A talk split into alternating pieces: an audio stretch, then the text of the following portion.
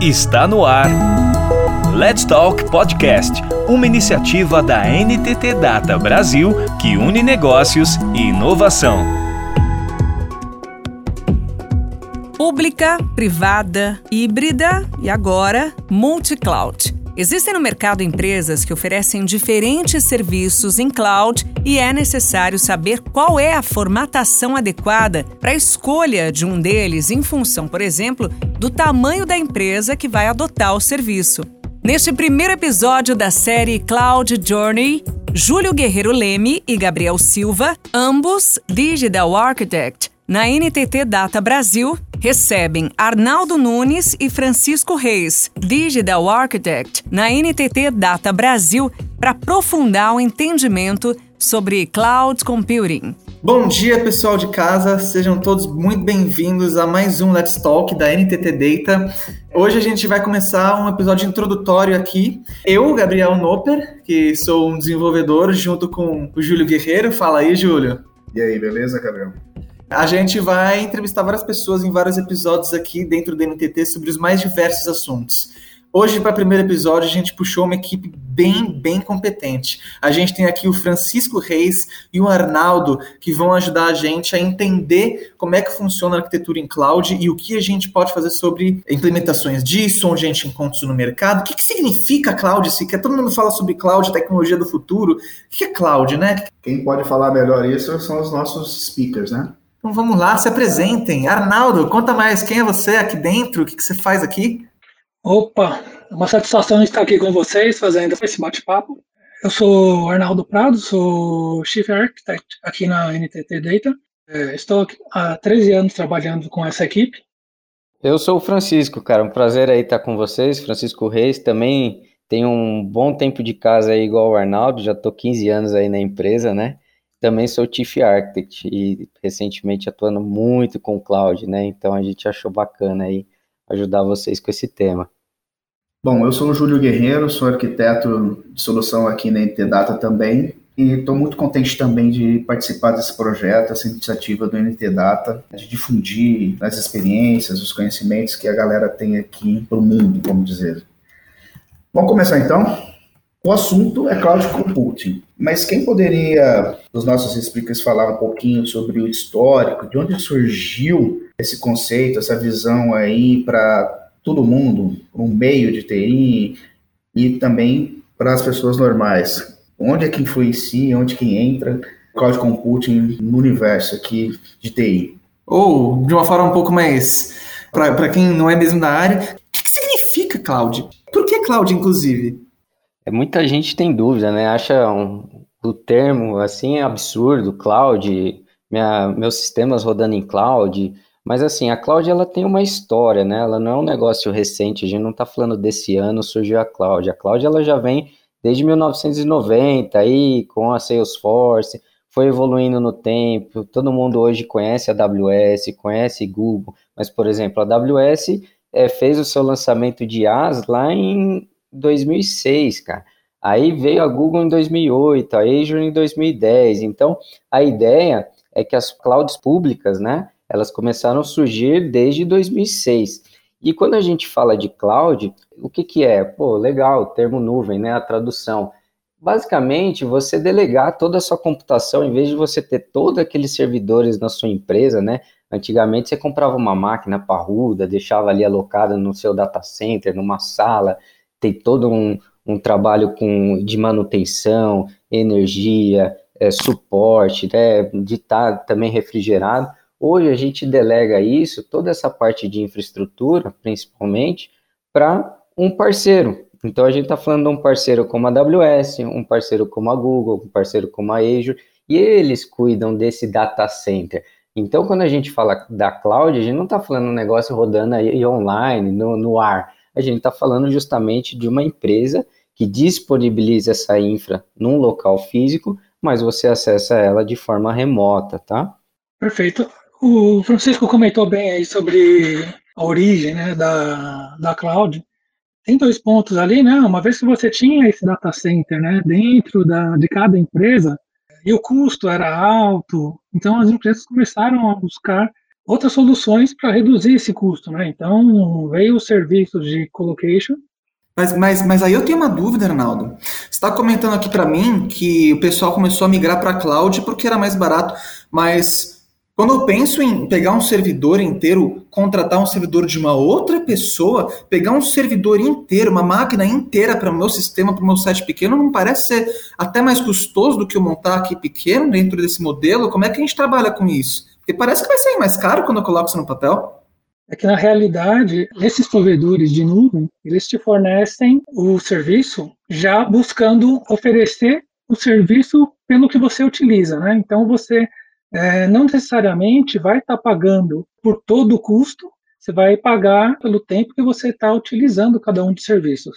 No caso, Gabriel, até complementando o Arnaldo, quando a gente fala de essa preocupação de custo, né? Se você pensar em, em um cenário prático, assim, um exemplo bem simples, você na sua empresa vai comprar uma máquina e deixar ali para fazer o seu data center, né? Você primeiro precisa de espaço, certo? Então você já precisa de um local físico para colocar ela. Segundo, você vai precisar de energia, você vai pagar uma conta de luz ali, e não estamos falando de uma coisa é, barata, vai ter que ficar ligada ali 24 por 7, né? Com redundância desse tipo. Você vai precisar de um local que tenha uma refrigeração absurda para essas máquinas não superaquecerem. Então você começa a pegar alguns pontos que, pô, espaço físico, agora também energia, o resfriamento. Aí vamos um pouquinho mais além. Quando você pega essa máquina, você precisa instalar um sistema operacional nela. E aí você tem que pagar licença, que seja um Linux, que seja um Windows, alguma coisa assim. Você vai ter muita dor de cabeça para montar isso na sua empresa, sendo que já existem empresas que oferecem tudo isso para você, que elas têm, óbvio, com toda essa quantidade de data center, de máquinas, de de alianças, elas têm um custo reduzido para oferecer esse serviço. Então, você colocando no papel tudo isso que eu comentei e você for ver a contratação de uma mesma máquina de uma AWS ou de uma Google, de uma Azure, você vai ver que o seu custo vai ser muito mais baixo. Então, você tem uma economia de custo, sim. E esses são apenas alguns dos aspectos que dá para você ter uma ideia, tá? O cliente estava acostumado de ver o seu data center ali, físico, ele tinha aquela segurança de que tudo que ele precisava estava ali. Aí, de repente, muda esse conceito e hoje a visão que ele tem é que isso esteja em outro lugar que ele não veja, que seria uma nuvem. Aí eu já encaixo, já faço um link com a pergunta. Existem clouds privadas, públicas, o que, que seria isso? Mas antes disso, alguém pode falar existiu essa, essa visão que teve que ser ultrapassada para os clientes, para eles começarem a brigarem por cloud? Não foi só questão de quebra de paradigma, né? Nós tivemos ali uh, as empresas que eram responsáveis por data centers, eles tinham toda aquela atuação de ter que colocar a máquina, uh, entrar no data center, ficar no ambiente congelado para dar manutenção nelas. E isso foi evoluindo para que esse pessoal fizesse essa manutenção remota, né? as equipes que eram responsáveis por isso já estavam se adaptando ao trabalho remoto, tá?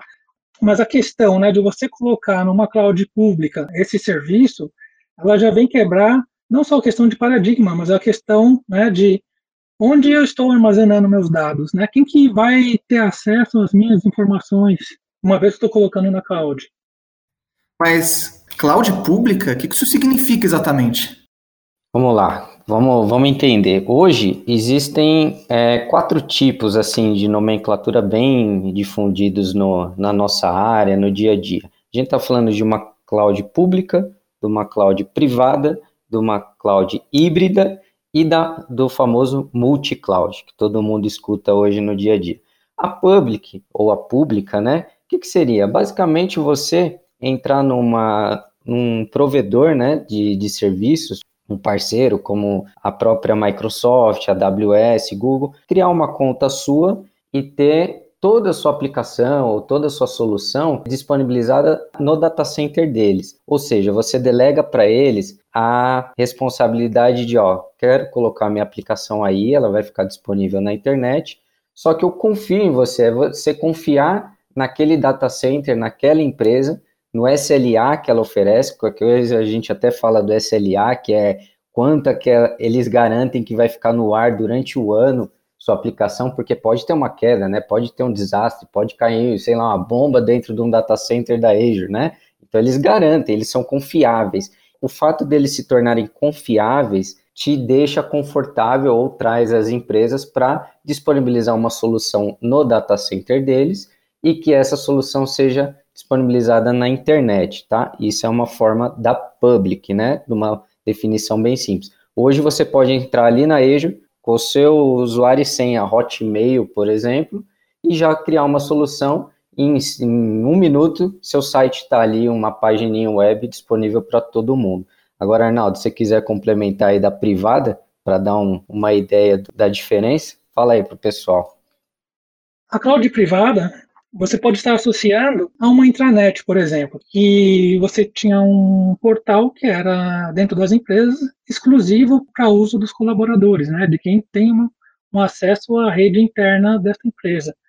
E a cloud privada, ela é isso, só que no, no escopo maior, mantém, armazena toda a infraestrutura da empresa, não é somente um portal, né? Então, tantos os servidores, storage, né, serviços de, de armazenamento em disco, toda a infraestrutura da empresa ela está contida nessa cloud privada e ninguém mais tem acesso. Para isso, alguns provedores fornecem inclusive alguns serviços distintos, tá? Por exemplo, a Azure oferece o Stack Hub, é um serviço que entrega para as empresas um rack, né, que é um, vamos chamar de um armário de computadores, que você coloca dentro da sua empresa, por exemplo, para fazer uma integração com seu ambiente. E você tem a, a sua cloud privada seguindo os padrões de uma cloud pública. A cloud, complementando até o nosso colega aí, o Arnaldo, ela tem como característica um catálogo de serviços, certo? Então, independente se é pública ou privada, ela tem que estar moldada na mesma nos mesmos pilares que uma cloud hoje defende. Um catálogo de serviço é um deles. Então, sendo público ou privado, você tem um catálogo de serviço. Agora, se a gente passa para o terceiro, a gente falou do public, agora falou do privado, e a gente tem o híbrido, o que, que seria o híbrido? Você pode ter algumas soluções da sua empresa numa cloud da Azure pública, sei lá, um portal, é, alguma solução de APIs disponíveis para parceiros na internet mesmo, e seus dados você pode estar dentro da sua cloud privada, por exemplo, você ter ali todo o storage, armazenamento, seguro dentro da sua cloud privada, porque você quer ter esse controle e deixar a parte pública, sistemas, é, informativo, alguma coisa que seja mais rápida para delegar para uma Azure. Aí o Arnaldo pode falar agora do multi-cloud, que é o termo da vez aí, que todo mundo gosta de falar. Então não confundam public, privado, híbrido e agora vem o multi-cloud. O multi-cloud, ele é, na realidade, a contratação de múltiplos provedores de cloud, né? De forma a permitir o quê? Né, que você possa fazer um uso do melhor serviço de, de um desses provedores, que você possa ter uma melhor recuperação de desastres. Né? Nós sabemos que, por mais que essas empresas elas, elas tenham um SLA né, de serviço, né, uma garantia de serviço alta, pode ter uma falha, né? E você pode garantir que, a, que o seu serviço esteja no ar 100% do tempo com a opção de multi-cloud. Uma pergunta aqui para quem quiser responder, né, tanto o Arnaldo quanto o Francisco. Existe uma, uma contraindicação de cloud para alguma solução em TI? Tem soluções apropriadas para cada empresa. Nós temos aqui privada, pública, multi-cloud, de acordo com o tamanho, a necessidade. Mas existe alguma contraindicação? Assim, não, nesse caso, cloud não serve para essa solução. Existe? Tipo um produto, isso quer dizer, Júlio? Tipo, ah, tem um produto aqui de A nessa, nessa cloud, essa outra aqui não tem, então talvez eu precisasse? Eu, eu imaginei que fosse alguma coisa assim, bem específica, ah. alguma coisa que dependesse de uma segurança extrema, alguma coisa assim que a gente não é normal. Também nunca pensei nisso aí. Conta Fora aí, gente. Curva. Conta aí, que essa aí é nova. Vamos lá. Hoje, por exemplo, as empresas que estão iniciando, as famosas startups, né? Elas vão geralmente para uma cloud public aí, do, do tipo public, né? Agora, na hora de escolher a cloud, hoje as clouds elas são muito similares em serviços que elas oferecem. Então, por exemplo, ah, eu tenho algum serviço de web na Azure? Tenho. Eu tenho um serviço de web na AWS? Sim, idêntico. E na, na IBM, na Google, idêntico, tá? Então, o que pesa muito nessa, nessa definição que eu vejo, assim, por experiência, é incentivos de financeiro, por exemplo, que uma cloud pode oferecer para você. Eles fazem muitos contratos assim por ano, a cada três anos. Então você fecha um pacote com os caras ali de da EJA, ah, vou fechar um pacote com você de três anos, né? Eles te dão incentivos de economia. Então, ó, você fecha comigo e eu, nos seis primeiros meses você não paga. Então, isso são coisas atrativas. Outras coisas são os famosos lock-ins, né, que a gente escuta falar. É, o famoso lock-in é quando você começa a desenvolver um componente de, de um determinado é, fornecedor de cloud e fica preso aquele componente. Às vezes você fica preso, você tem vantagens a curto prazo, até médio prazo, desde que você não esteja pensando, por exemplo, em trocar de, de, de parceiro, né? Por exemplo, ah, eu estou na Asia, ele me deu um incentivo, eu fechei um componente de lock-in com eles, né? Qualquer coisa, depois a gente explica o que, que é esse lock-in. Estou preso àquele componente dele, mas tenho facilidade, agilidade, eu tenho um, um, retorno do investimento mais rápido, às vezes compensa eu ter esse lock-in. Então, complementando, o que nós temos também, é, Júlio, a sua dúvida, né? Por exemplo, hoje nós não temos mais muita barreira referente por exemplo, questões de segurança, como você disse. Sabemos que, no caso do governo dos Estados Unidos, ele utiliza a cloud, mas em um data center específico para governo. Ele, ele não está no mesmo data center que outras empresas estão. E a nível de, de processamento também, né, hoje que você fala, ah, gostaria de fazer uma mineração de blockchain, eu devo usar um servidor cloud padrão? Não. É, mas eles já fornecem serviços desse tipo, de, de alta capacidade de processamento, onde você pode direcionar, né, a criar servidores para essa finalidade. Pode considerar esse tipo de cloud como se fosse uma cloud privada, então? Qual cloud? A cloud de, de blockchain? É, uma particular do, igual do FBI. Ah, do, do é verdade. Essa do governo aí, como é que ela é? Ah. Nesse caso, é uma cloud pública mas ela está compartilhada entre alguns órgãos do governo, né? ela não é dedicada para um específico. É um serviço cloud para o governo. Entendi, entendi, fez sentido. Agora que eu entendi o que é público, privado e tudo mais, agora também eu entendi a pergunta anterior do Júlio sobre mudar paradigma. Deve dar um medo aí da galera nova olhar e falar: nossa, mas eu vou usar um servidor compartilhado. Nossa, Bom, acho que faz sentido se você tem um servidorzinho pequeno e está pagando uma máquina inteira, né? Mas como é que a clientela se, se, se mexe com isso? O pessoal tem adaptado bem? Tem um pessoal que existe ainda? Como é que, como é, que é esse, esse fluxo de mercado do pessoal? Porque deve dar um medinho, né? Na verdade, essa barreira já foi vencida, né? Em 2018, o Banco Central já liberou as instituições financeiras no Brasil para poderem ter os, as suas informações armazenadas em uma cloud, né? Então, as maiores restrições que nós tínhamos, né, que era nessa linha, diferente de uma startup, outras empresas que não estavam trabalhando com o dinheiro das pessoas, né? Os bancos tinham restrição quanto à segurança cibernética e subarmazenar dados fora do país, né? Mas isso já foi vencido e hoje as empresas não têm aparentemente nenhum bloqueio quanto a isso, tá legal? Hoje as empresas já começam a perceber que os seus concorrentes estão à frente e eles tentam identificar o motivo, né? E então você pega empresas aí que utilizam aí os famosos mainframes, cobolzão da vida, para quem é das antigas aí de programação, o pessoal já vê que, pô, meu concorrente, ele está vendendo mais, ele está lucrando mais, qual que é um dos fatores que ele está conseguindo lucrar mais do que eu, né, disparando mais do que eu? E aí, nesses, nesses estudos que eles realizam, eles conseguem perceber que os concorrentes estão gastando esforço com coisas inteligentes. Eu não estou gastando uma equipe dedicada a cuidar de uma infraestrutura. Eu não estou gastando uma equipe a cuidar de linguagens de programação obsoletas, né?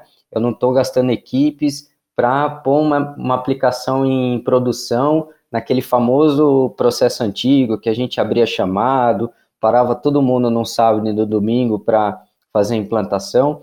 Hoje, essa cultura de, de DevOps, né, de Continuous Integration, Continuous Delivery, você, dependendo da maturidade que você tem com o benefício de nuvem, você consegue fazer um deploy por dia, tranquilamente, você pode fazer até mais por dia, né? Sem parar nenhum usuário, sem ter nenhum impacto. Hoje as empresas conseguem já perceber que ficam para trás a partir do momento que não usam a cloud, tá? E aí, às vezes por imaturidade deles ou até mesmo por não conhecer como chegar a essa adoção, mas entender que precisam, é onde busca apoio, principalmente de empresas como a NTT. Seguindo essa linha aí, você acabou de citar, Francisco, eu acho que já até encaixa no próximo ponto que a gente ia tocar, que é em relação à governança, tipo de governança, porque até mesmo administrar, a forma de administrar todo um processo cloud agora muda, né? Existia um, um sistema totalmente voltado para data centers físicos, agora como é que fica? Está na nuvem, não tem mais ninguém que vai lá ligar o ar-condicionado, ligar a tomada, dar o restart nos, nos bancos de dados, como é que faz? Como é que é agora o processo, a vida nova com o cloud? Existem estratégias para adoção de cloud, né? Se você pegar, por exemplo, a AWS tem um framework de adoção, a Microsoft tem, empresas como a nossa trabalham fortemente esse tipo de estratégia, às vezes não tão de mercado, mas de ramos, de nichos específicos uma estratégia para banco, uma estratégia para telecom, algo do tipo, tá? Mas hoje vocês podem é, visualizar quatro coisas importantíssimas que é necessário para uma adoção de cloud.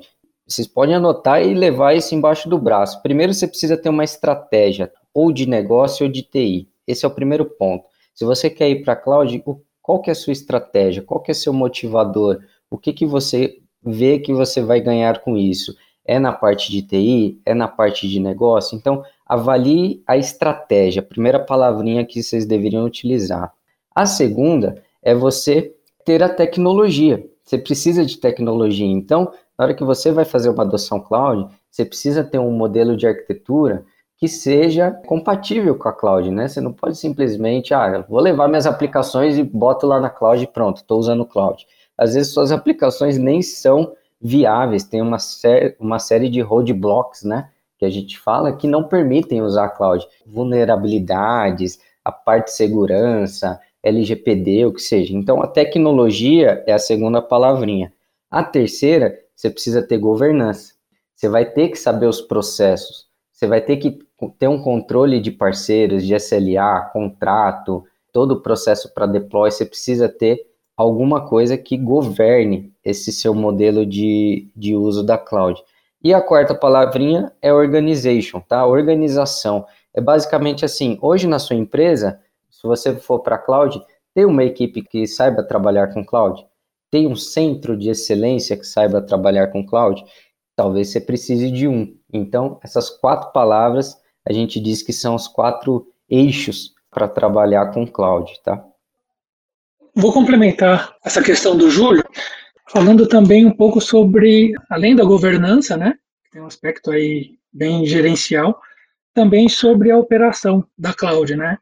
Antigamente nós tínhamos equipes de operação que ficavam se atentando a cuidar dos servidores, se garantir que os, o software era atualizado né, nessas ferramentas, nesse, nesses equipamentos. Porém, com a cloud, nós temos o, algumas opções de serviço que eh, nos permitem simplificar essa, essa administração. Hoje, a equipe de operação ela não precisa necessariamente, por exemplo, para um caso de funções de serverless que nós comumente utilizamos em serviços da cloud, não precisa se preocupar em manter um servidor para execução.